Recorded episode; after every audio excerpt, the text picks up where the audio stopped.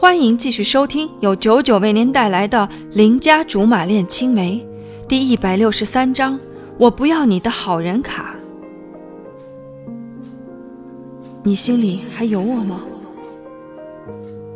我心里还有他吗？一时之间，我被问住了。不是这个问题很难回答，绝对不是。这个问题对我而言没有一点难度系数。他要是让我在没有计算器的情况下徒手计算一百以内的加减乘除法，那个。我肯定会暴走，可是这个问题他问的一点水平都没有，答案我最清楚。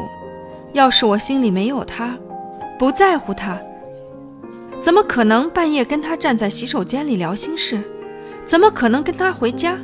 怎么可能强忍着心里的不满和伤感去打听他和另一个女人的事情？你说呢？我反问他。现在不管我说什么，都显得那啥。我要是回答说我喜欢他，那么之前他和风贤在一起的时候，我怎么没有像其他女孩子一样拉着他的衣领质问他为什么？要是我说没有，他到底是该失望还是该解脱？我猜不到，也不敢猜。小吕，他转过身。不再是从镜子里看我，眼中写着倦怠。他说：“你说什么我都尊重你，你选择什么我都支持你，只要你喜欢，觉得好就行，我都没有关系。”貂蝉，从来没觉得他的名字是那么难叫出口。甚至在我念白的一刻，鼻子渐渐发酸了。我很想问问他，是不是就这样而已？可是我想了想，明白了他的意思。这段关系里，我占主导，他配合了我很长时间，需要就出现，不需要就消失。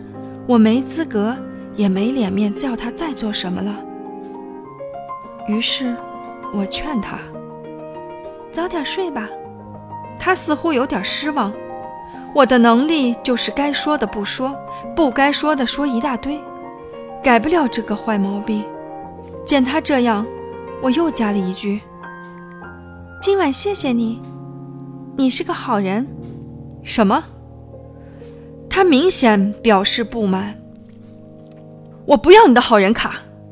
说完就气冲冲出了洗手间。我还想去问问又怎么了。好好的，又发什么美国脾气？哪里知道人还没有走出卫生间，就听见他重重关上卧室门的声音。得，我又招他不痛快了，活该他选的是风贤。貂蝉回屋之后，我在犹豫要不要把碗给洗了，看了看墙上的挂钟，还是顶着强大的睡意去洗碗。只求明天房主和刘阿姨别又嫌弃我这根搅屎棍儿。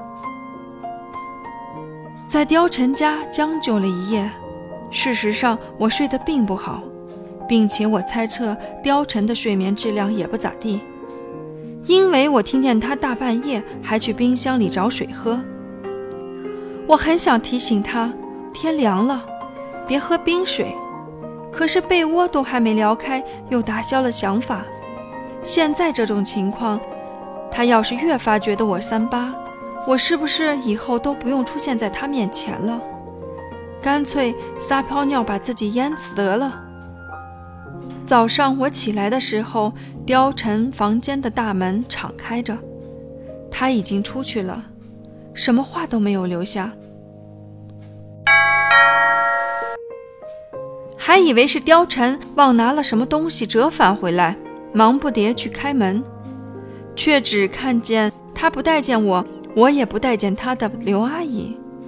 刘阿姨拎着我的衣服进门来，赶紧换换吧，昨晚上那身儿，亏你也穿得住。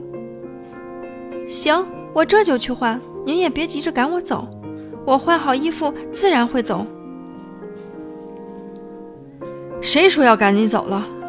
不过你难得有自知之明。”刘阿姨说着，拿起了菜篮子。貂蝉交代我给你做点好吃的。